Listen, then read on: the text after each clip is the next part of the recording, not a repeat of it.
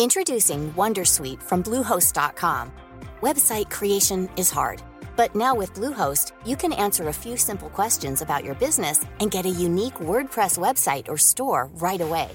From there, you can customize your design, colors, and content. And Bluehost automatically helps you get found in search engines like Google and Bing. From step-by-step guidance to suggested plugins, Bluehost makes WordPress wonderful for everyone. Go to bluehost.com/wondersuite. Comment contribuer à un monde de demain plus durable La saison 2 du podcast Créateur d'impact va chercher les réponses en immersion au plus près des bénévoles, dirigeants d'associations ou bénéficiaires. Des histoires inspirantes et émouvantes sur les motivations de ces aventuriers de l'humain qui s'engagent dans la construction de la société de demain. Generali, sponsor de votre épisode La Story, vous propose de découvrir Créateur d'impact, le podcast disponible sur toutes les plateformes d'écoute.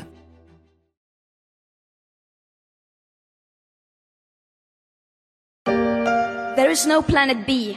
There is no planet blah. Blah blah blah. Blah blah blah. Index pointé et voix d'enfant déterminée, Greta Thunberg donnait le ton à Milan. On était à un mois de la COP26 qui s'ouvre le 1er novembre à Glasgow. En Écosse, des blablas, il va y en avoir, ça c'est sûr, et c'est bien nécessaire. Mais s'il faut commencer par discuter, il va surtout falloir se mettre d'accord pour agir pour le climat parce que... Ça commence à chauffer, merde J'ai eu suffisamment les chocottes, allez Allez, allez, allez,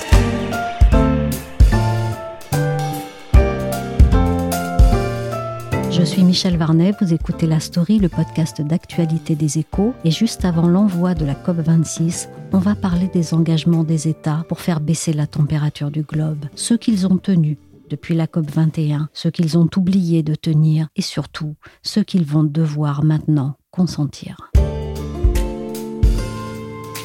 Vous vous souvenez? L'accord de Paris pour le climat est accepté.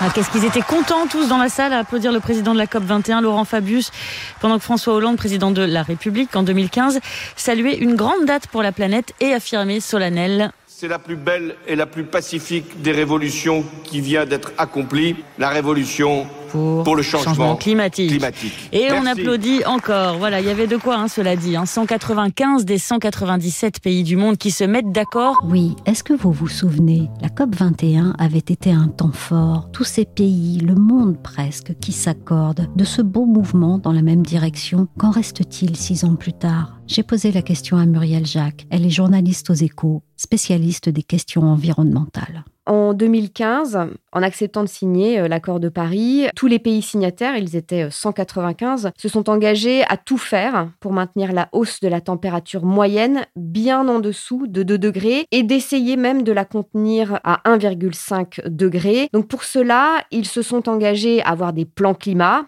pour faire baisser leurs émissions de gaz à effet de serre. Ces plans climat s'appellent dans le jargon de l'ONU des contributions déterminées au niveau national. Alors les choses ont bougé depuis 2015. En six ans, des efforts ont été faits, mais ils sont encore très loin de suffire pour éviter une catastrophe climatique. Ce sont les, les experts climat de l'ONU qui le disent. Pour ces 195 signataires, où en sont les engagements pris par les États en général et par les plus gros pollueurs en particulier? Je vais d'abord parler en fait des promesses qui ont été faites euh, par l'ensemble des pays euh, signataires, dont évidemment euh, les très gros pollueurs, dont on attend beaucoup. Si on additionne en fait toutes ces promesses faites par les États pour respecter l'accord de Paris, eh bien elles amènent à une hausse de la température d'environ 2,7 degrés d'ici à la fin du siècle.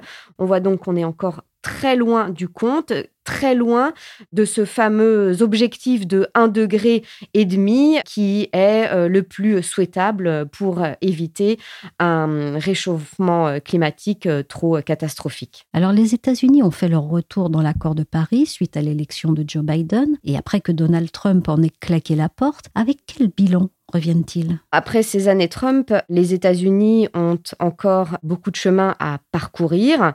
Dans un pays qui est responsable d'à peu près 13% des émissions mondiales. C'est énorme. Alors en 2019, les émissions n'avaient baissé que de 13% par rapport à 2005. Donc voici ce chemin énorme encore à faire. Et il y a eu entre-temps l'essor du, gaz de schiste hein, qui explique en fait que hum, les émissions n'ont quasiment pas baissé. Euh, le gaz de schiste qui a vraiment explosé au cours de la dernière décennie un gaz moins cher, moins polluant que le charbon et qui est donc venu remplacer le charbon pour produire l'électricité. Avec la pandémie, les émissions américaines ont poursuivi leur baisse, mais elles ont en fait très rapidement rebondi comme partout ailleurs dans le monde avec la, reprise cette année. Il y a quand même une prise de conscience aux États-Unis de, l'impact du dérèglement euh, climatique, une prise de conscience qui a progressé, notamment avec euh, les catastrophes naturelles à répétition qu'on a vues dans le pays, euh, comme les incendies gravissimes en Californie ou les inondations. Qu'est-ce qu'on peut dire de la volonté et de l'état d'esprit des États-Unis et de Joe Biden sur ce dossier? Après avoir réintégré euh, l'accord de Paris, Joe Biden a organisé un grand sommet euh, sur le climat euh, au printemps. Et hum, les États-Unis vont quand même devoir convaincre qu'ils savent comment convertir désormais cette nouvelle ambition qu'ils affichent en actes concrets. Le président américain a fixé, par exemple, comme objectif de réduire de plus de moitié les émissions de gaz à effet de serre du pays à l'horizon 2030 par rapport donc à, 2005. C'est bien plus que l'objectif précédent euh, qui était euh, de les réduire de l'ordre de 26 euh, à 28 son mandat était offensif hein, sur le front de la, lutte contre le changement climatique. Pourtant, Joe Biden va arriver à Glasgow avec des vents moins porteurs hein, que ces derniers mois. En fait, avec une majorité parlementaire très courte au Congrès, Joe Biden a, notamment du mal à faire avancer ses propositions pour accélérer la décarbonation de la production d'électricité. Et puis, il y a un autre point, le projet d'une taxe carbone qui a été euh, évoqué à plusieurs reprises, n'est actuellement plus euh, dans le débat. Y a-t-il des bons élèves? Oui, on peut dire que l'Union européenne arrive plutôt en bon élève. Au début de l'année, euh, l'Europe a revu à la hausse les objectifs qui avaient été définis en 1990 histoire de donner le ton au niveau mondial pour parvenir à la neutralité climatique en 2050. Hein, c'est l'objectif euh, de l'UE. Bien, l'UE s'est engagée à atteindre d'ici à la fin de la décennie au moins 55% de baisse de ses émissions de gaz à effet de serre. C'est donc un objectif qui est bien plus élevé que euh, son précédent objectif qui était une baisse de l'ordre de 40%. Et est-ce qu'on peut dire que le plus dur commence pour elle par rapport à ses objectifs? C'est vrai que la marche est haute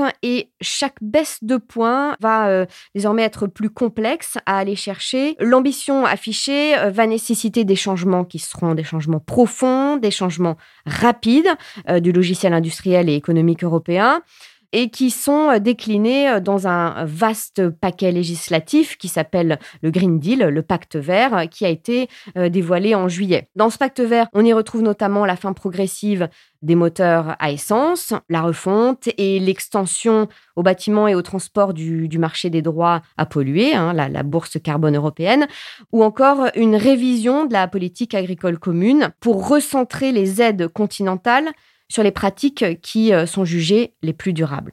En ce qui concerne la Chine, on le rappelle, premier pays responsable des émissions de gaz à effet de serre, a-t-elle tenu ses engagements? L'ONU attend encore euh, sa contribution déterminée au niveau national, c'est-à-dire son plan climat, sa feuille de route climat.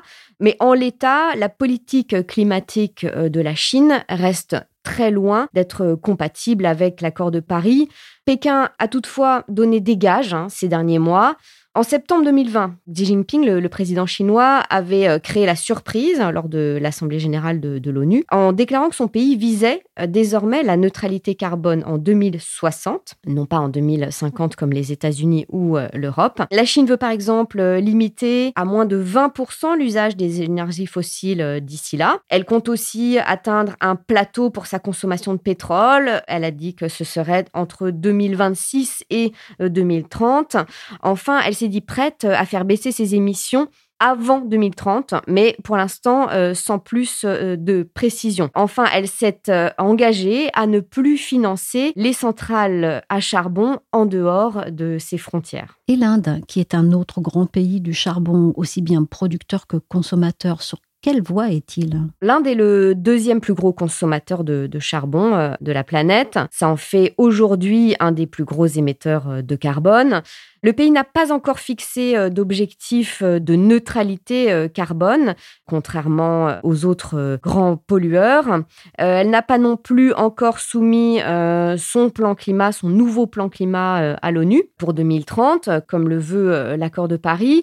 Mais après des mois à repousser l'échéance, en fait, New Delhi pourrait faire des annonces à Glasgow. Ça fait partie des choses qui sont euh, très attendues. La semaine dernière, le Premier ministre indien euh, Narendra Modi a confirmé sa participation à la COP 26 et c'est vraiment une euh, annonce qui a renforcé l'espoir que New Delhi se montre plus ambitieuse. Alors, la presse indienne pense que l'Inde pourrait par exemple s'engager lors de la COP 26 à baisser ses gaz à effet de serre de près de moitié et à faire passer la part de combustibles non fossiles dans sa production d'électricité à au moins 60% d'ici à 10 ans. Alors, il y a aussi le cas quand même de ces pays, et pas des moindres, qui extraient l'une des principales énergies fossiles, à savoir le pétrole.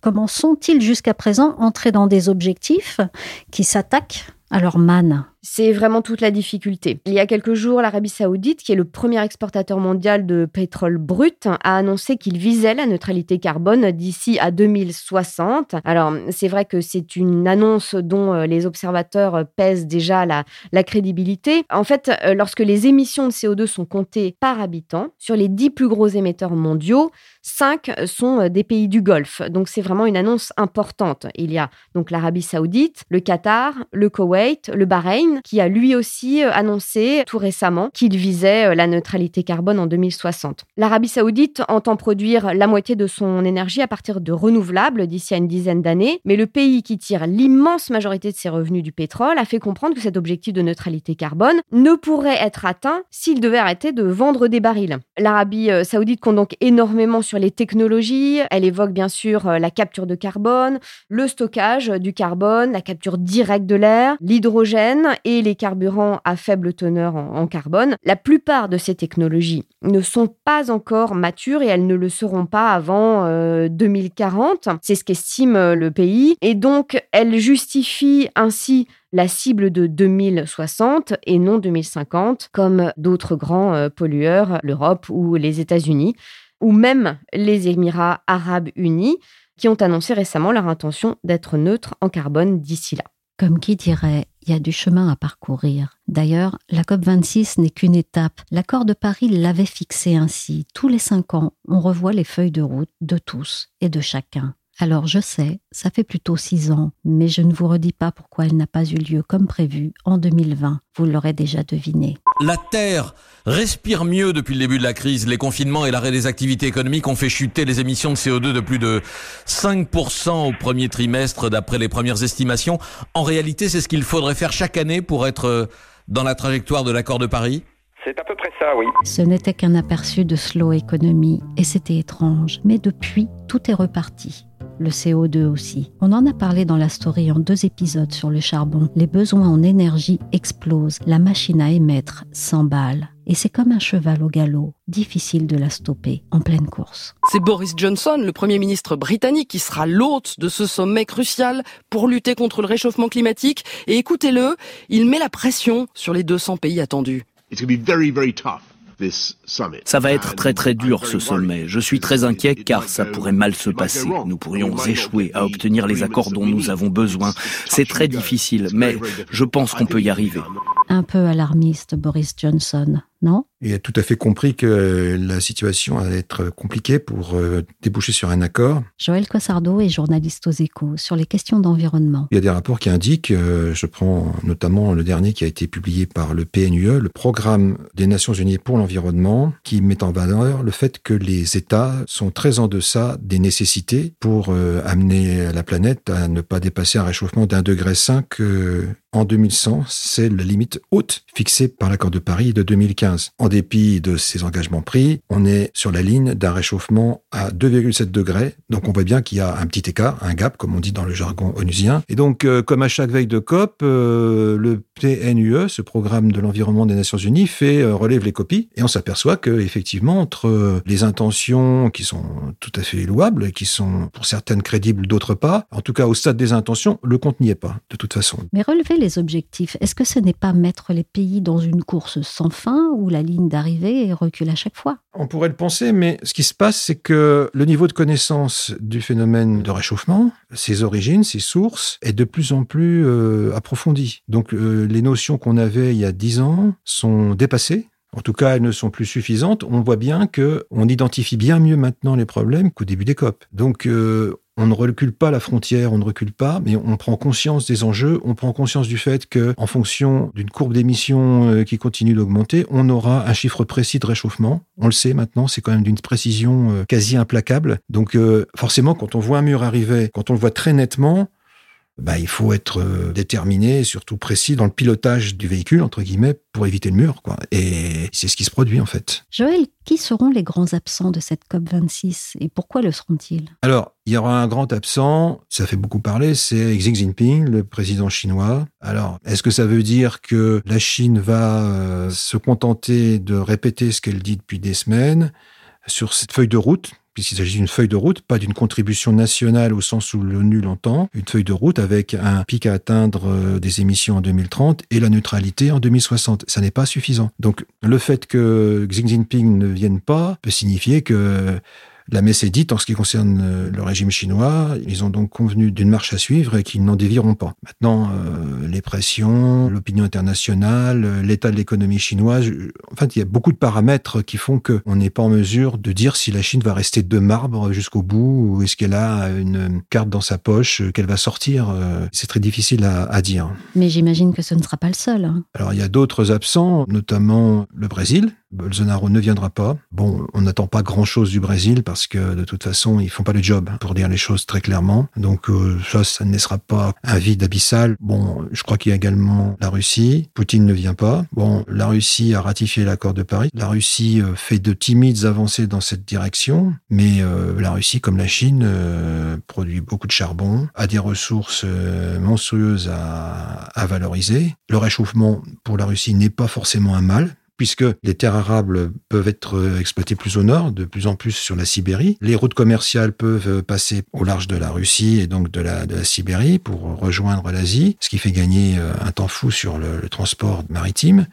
Et donc les Russes se positionnent sur cette activité de convoyage, entre guillemets, d'assistance aux, navires qui transportent les marchandises. Donc la Russie, euh, faut pas s'attendre à ce qu'elle s'engage de façon aussi marquée que l'Europe. Donc ça, c'est un fait. C'est surtout les délégations qui vont être un peu amoindries, notamment, je pense aux délégations africaines, euh, aux délégations des pays pauvres, du fait du Covid et des restrictions qui sont appliquées à ces pays. Euh, et ça peut affaiblir la position des pays du Sud pendant les négociations. Donc ça, c'est aussi une absence qui va être euh, déplorée sans doute pendant les, les négociations. Elle a commencé à l'être d'ailleurs.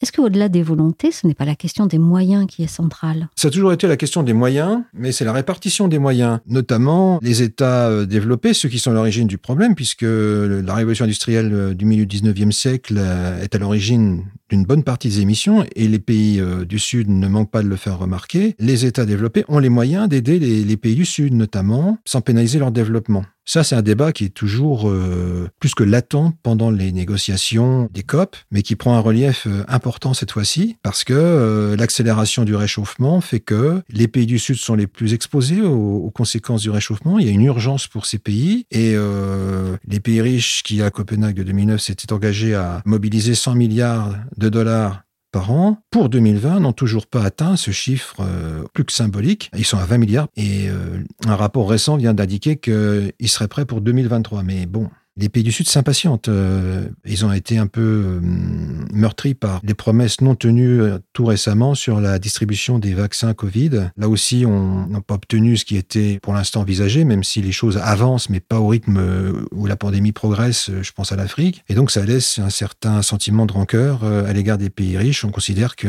l'effort qu'ils pourraient faire est beaucoup plus important. Donc, c'est pas une question de volume d'aide, de moyens. Il faudra forcément l'augmenter, mais c'est aussi une question de répartition des ressources parce que les pays riches ont les moyens d'atténuer par les technologies, ils ont les, outils, les financements, la finance euh, verte se mobilise, il y a des, instruments financiers. On voit bien qu'il y a une mobilisation générale de tous les secteurs de l'économie qui sont concernés par ce phénomène, pas uniquement ceux qui produisent des gaz à effet de serre, mais ceux qui sont indirectement partis dans cette euh, production de gaz à effet de serre. On pense au milieu bancaire, euh, aux financeurs. Donc il y a des possibilités et euh, en plus il y a des organisations, des institutions internationales comme la Banque mondiale qui s'impliquent.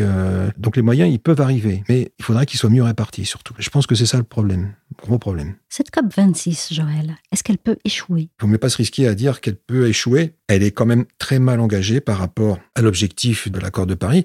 C'est peut-être l'accord de Paris qui lui-même est un peu euh, sur la sellette, puisque les chefs d'État de la planète se sont entendus pour atteindre 1,5 de réchauffement et c'est la dernière chance, cette COP de Glasgow, c'est la dernière chance pour arriver à, revenir sur la trajectoire du 1,5. Le 1,5, on devait l'atteindre en 2100 au pire. On ne devait pas l'éviter de toute façon en 2100. Ce qui se passe, c'est que on est passé d'une échelle de quelques décennies du réchauffement à quelques années. Merci à Muriel Jacques et Joël Cossardo, spécialistes des questions d'environnement aux échos. La story s'est terminée pour aujourd'hui. Cette émission a été réalisée par Willy. Nous reviendrons dans la story sur des enjeux de la COP26 pendant sa durée, notamment sur les façons de verdir la construction et la finance. Vous pouvez nous retrouver sur toutes les plateformes de téléchargement et de streaming de podcasts comme Apple Podcast, Podcast Addict, Castbox ou encore Deezer, Spotify et Amazon Music. Pour suivre l'actualité à travers nos articles, nos analyses ou encore nos enquêtes, rendez-vous chaque jour sur leséchos.fr.